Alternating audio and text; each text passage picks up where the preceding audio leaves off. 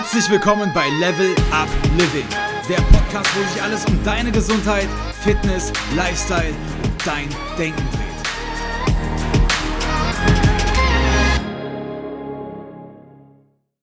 Herzlich willkommen. Ich freue mich sehr, dass du dich bewusst dafür entschieden hast, diese Podcast-Folge hier anzuhören. Und damit wären wir auch schon beim heutigen Thema. Wir wollen uns so ein bisschen einem Bewusstseinsputz widmen. Da freue ich mich total drauf. Und zwar ist es ja so, dass wir unsere Wohnung beispielsweise sauber halten. Da machen wir sauber und putzen und wollen, dass da alles schön ordentlich ist, damit wir uns da wohlfühlen. Anders sieht das dann aber mit unserem Oberstübchen aus, also mit unserem Gehirn, mit unseren Gedanken. Da betreiben wir meist nicht so eine bewusste Gedankenhygiene, wie wir das vielleicht mit unserer Wohnung machen. Und genau da möchte ich eben mit dir heute ein, drauf eingehen. Ich möchte, dass du dir einmal jetzt zu Beginn der Folge vorstellst, wie in diesem Gehirnareal, das eben für dein Bewusstsein zuständig ist, also irgendwo so über deiner Augenbraue, an der Schläfe und ja vorne am präfrontalen Kortex, da möchte ich, dass du dir jetzt einmal vorstellst, wie da ein kleines Bewusstseinshaus in deinem Kopf entsteht. Und in diesem Bewusstseinshaus, da gibt es verschiedene Räume. Und diese Räume, die sind häufig mit Blockaden oder mit Grübeleien und Gedankenspiralen und Gedankenkreisläufen verbunden, aus denen wir uns dann nicht so richtig befreien können. Und dann denken wir eben häufig negativ oder entfalten eben einfach nicht so unser ganzes Potenzial. Und ich möchte ganz bewusst heute mit dir in ein paar von diesen Räumen reinschauen und gucken, ey, was sind denn da für Räume, die wir alle irgendwie haben und wie finden wir auch einen Schlüssel, um da wieder rauszukommen? Und eben ganz bewusst uns einmal heute nicht das Unterbewusstsein anzusehen, wie das ja ganz häufig heute in Live-Coachings immer gemacht wird oder in irgendwelchen Erfolgsstrategien. Denn ich bin der Meinung, dass das Bewusstsein ja irgendwie die erste Anlaufstelle dafür ist, wie du dich erlebst und wie du dich fühlst und wie du die Welt erlebst. Also die Gedanken und die Eindrücke, die in dein Bewusstsein kommen, die sind ja letztendlich das, was dich irgendwie definieren und worüber du dich definierst und wie du dich wahrnimmst und auch dein Leben und dein Glück. Deswegen glaube ich, dass es sich auf jeden Fall lohnt, einmal auf diese 5% zu gucken, deines Bewusstseins, deines ja, Bewusstseins, das du erlebst. Und dann würde ich sagen, gehen wir doch einmal direkt in den ersten Raum hinein und schauen uns an, was dein Bewusstsein da so zu bieten hat. Ja, und der erste Raum, den kennen wir auf jeden Fall alle. Da gehen wir häufig rein, wenn wir uns Sorgen über die Zukunft machen, wenn wir ganz viele Aufgaben zu erledigen haben, irgendein Projekt da, was anderes hier oder wir haben Ziele in verschiedenen Lebensbereichen oder oder wir haben Ängste und Sorgen und dann flüchten wir uns sehr gern in diesen Kontrollraum. Denn den Kontrollraum, den kannst du dir so vorstellen, da sind ganz viele Knöpfe und Ordner und Regler und Hebel und Schalter. Und da kannst du jetzt all diese Projekte und Lebensbereiche kontrollieren.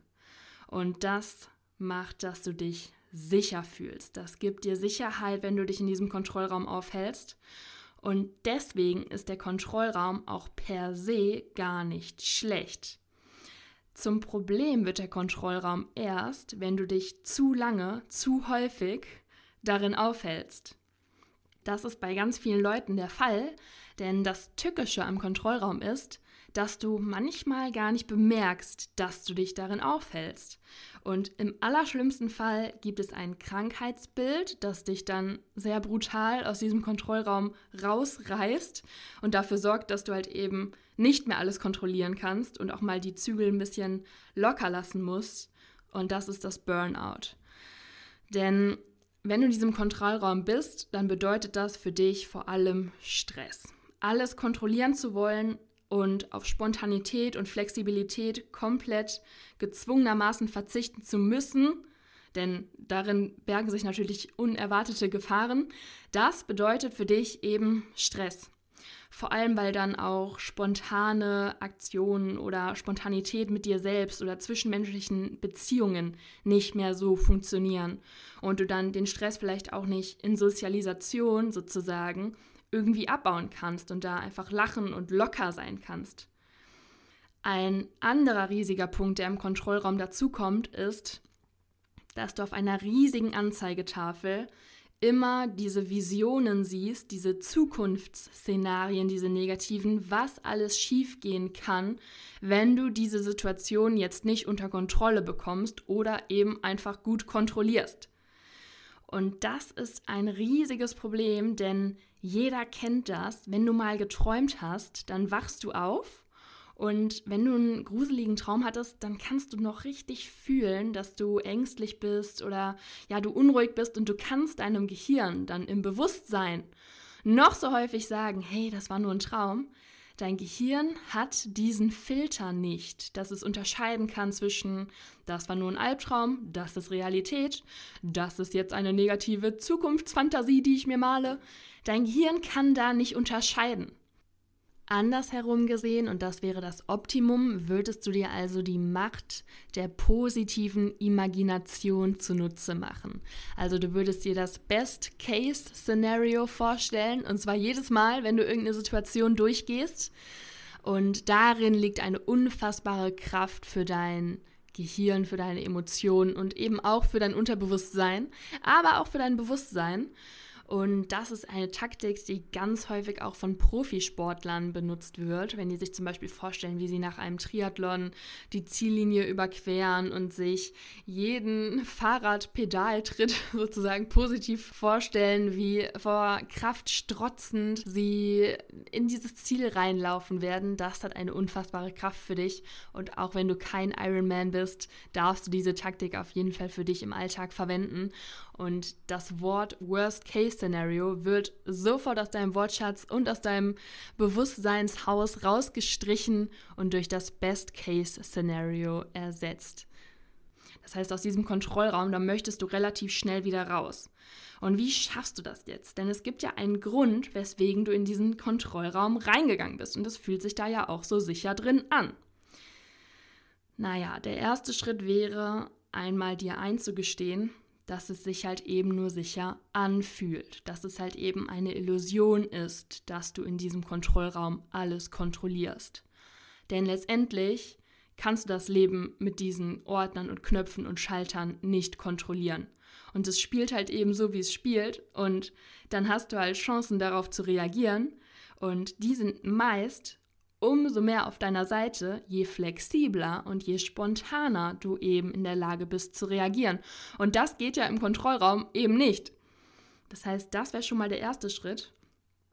Und der zweite Schritt wäre eben, dass du dich auf das Hier und Jetzt einmal konzentrierst und eben, sobald diese negativen Zukunftsfantasien in deinen Kopf kommen, du sagst, nein, stopp, und dich dann einfach darauf konzentrierst, wie sich zum Beispiel dein Körper gerade anfühlt oder auf deinen Atem und du wirklich hier ankommst in diesem Moment, denn in den allermeisten Fällen ist ja der Moment, den du jetzt gerade dann erlebst, im Vergleich zu all den düsteren Zukunftsfantasien, die du dir malst, eigentlich ziemlich gut. Da kannst du dir sagen, hey, ich komme jetzt mal bei mir an und ja, so schlimm ist es doch jetzt gerade eigentlich gar nicht. Im Gegenteil, das und das und das ist sogar total gut und ich fühle mal meinen Körper und ich bin jetzt mal wirklich hier statt in der Zukunft. Also die Aufmerksamkeit auf das Positive zu lenken und auf den jetzigen Moment. Das hat natürlich auch ganz viel mit Achtsamkeit zu tun. Da darfst du Achtsamkeitsübungen machen. Wenn du das noch nie probiert hast oder auch wenn du das machst, dann darfst du es gerne weitermachen. Und dann bin ich sehr zuversichtlich, dass du aus dem Kontrollraum auch schnell wieder rauskommst. Der zweite Raum, den ich heute mit dir besprechen möchte, den kennen wir auch alle. In diesem Raum bist du nicht allein. Das ist der innere Kritikerraum. Also in diesem innerer Kritikerraum, da sitzt eben dein innerer Kritiker und der betet dir jetzt eine Liste von Charakterschwächen, die du hast, hoch und runter und Sachen, die andere besser können. Und hättest du doch lieber das getan. Und er kritisiert das und das und das an dir. Und ja, bombardiert dich mit Vorwürfen und du weißt eigentlich gar nicht mehr so richtig, wo du anfangen sollst.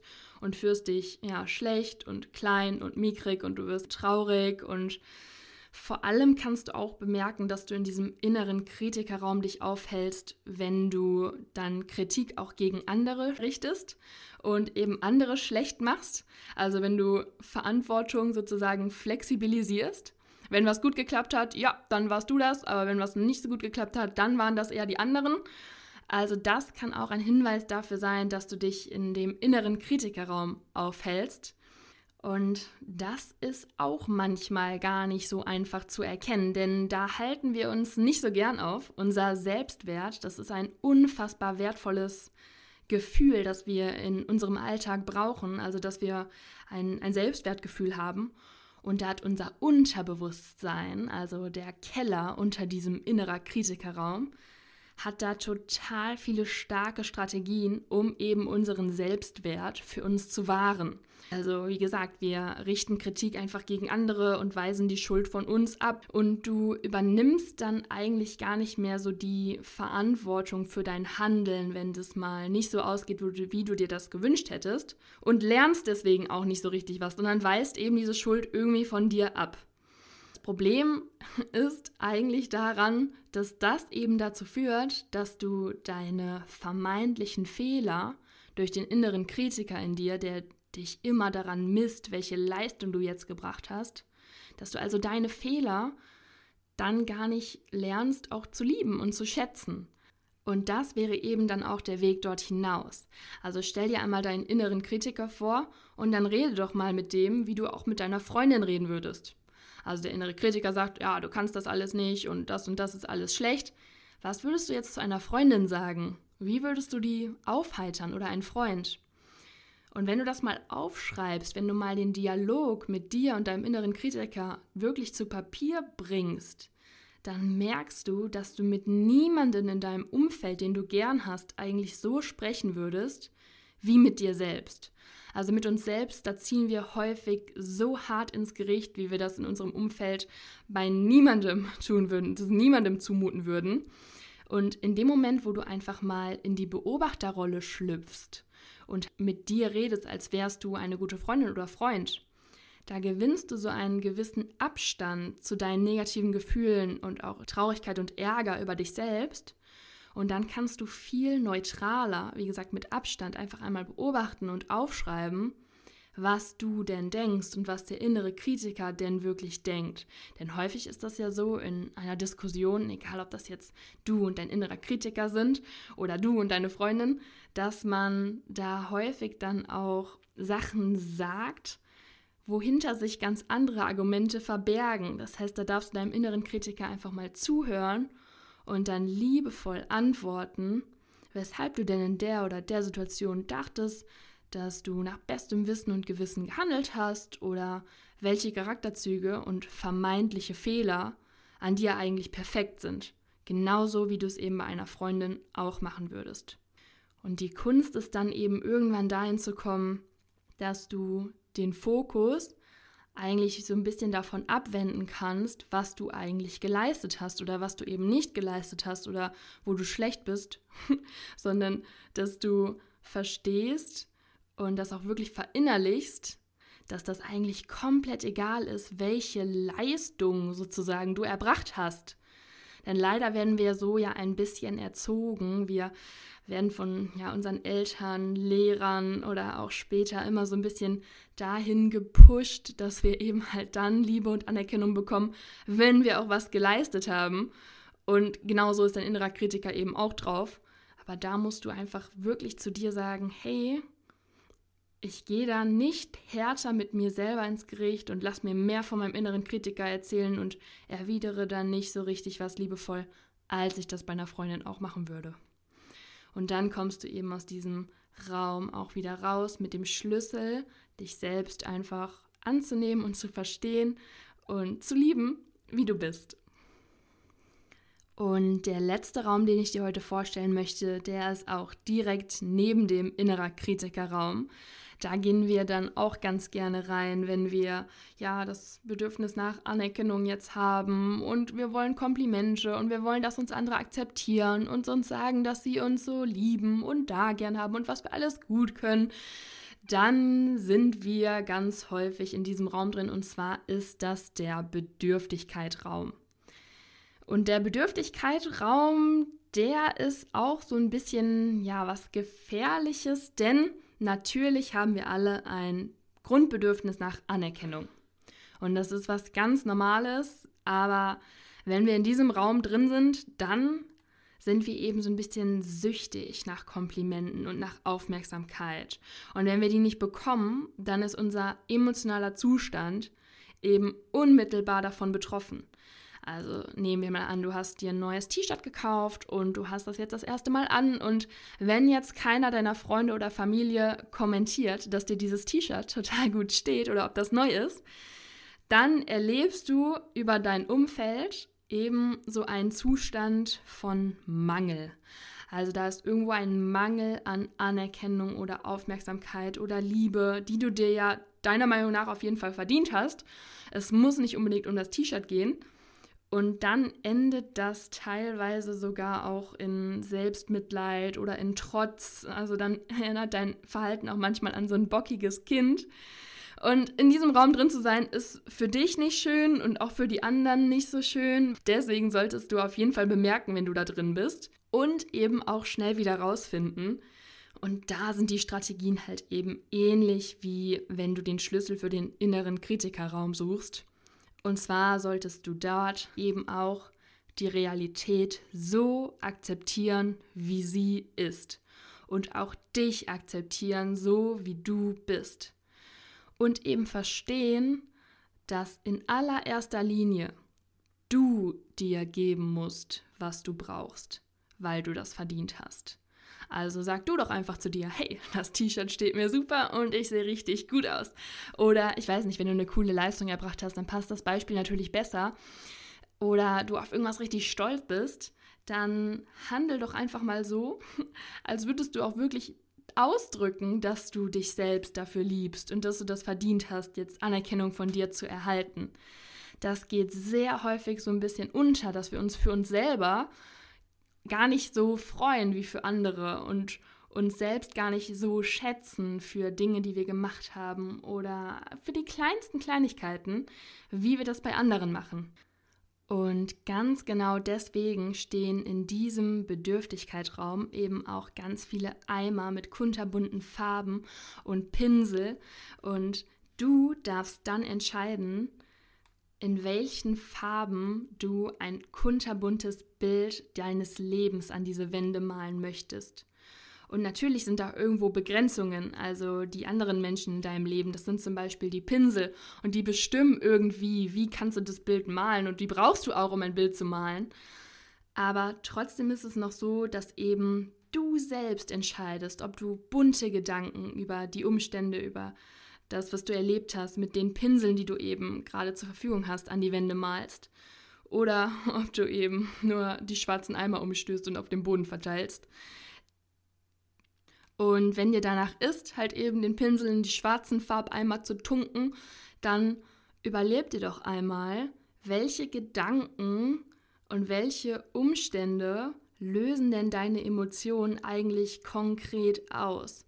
Und dann sorg dafür, dass du dich da eben nicht als Opfer erlebst, sondern dass du dann einfach wieder zu einer anderen Farbe greifst, zum Beispiel einem sonnigen Gelb. Und mit diesem sonnigen Gelb dann über diese düsteren Gedanken einfach was drüber malst. Und dieses Malen und Pinseln, das hat ja auch irgendwo was Kindliches, denn genau das sind halt häufig auch die Quellen von diesem Bedürftigkeitsraum. Also ganz häufig ist das so, dass wir in diesen Raum reingehen, als unser kleines Kind, das jetzt irgendwas will, zum Beispiel Anerkennung von Mama und Papa oder von irgendwelchen anderen Erwachsenen. Und die aber irgendwie nicht bekommt. Und das sind ganz häufig eben Situationen, die du als Erwachsener dann nochmal erlebst. Da darfst du halt ganz genau hinschauen, welche, welche Situationen sind das bei mir im Leben, die auslösen, dass ich in diesen inneren Kindraum, in diesen Bedürftigkeitsraum reingehe und mit welchen Farben kann ich mir dann helfen? Was kann ich dann malen? Und welche Möglichkeiten habe ich halt eben jetzt als Erwachsener, diese Situation anders zu lösen? Also nimm eben dieses Gefühl von Mangel aus deinem Umfeld Schritt für Schritt wieder weg, sodass du eben dann mit den Pinseln ganz frei bestimmen kannst, welche Bilder du malen möchtest. So, und damit denke ich, dass du ein paar Schlüssel an die Hand bekommen hast, wie du dich aus dem Kontrollraum, aus dem Minderwertraum oder innerer Kritikerraum und aus dem Bedürftigkeit oder innerer Kindraum sozusagen befreien kannst und vor allem, das ist ganz wichtig, eben das Bewusstsein dafür entwickelst, dass du dich in diesen Räumen aufhältst. Aber da bin ich jetzt eigentlich ganz guter Dinge und wünsche dir, dass du da einfach mal ein bisschen bewusster hinschaust und dein Bewusstsein ein bisschen bewusster erlebst, also aus den Räumen rausgehst und dich vor die Veranda deines Bewusstseinshauses in den Garten legst und dann die Sonne des Lebens genießt. Und dann hören wir uns beim nächsten Mal. Bis dahin, ciao!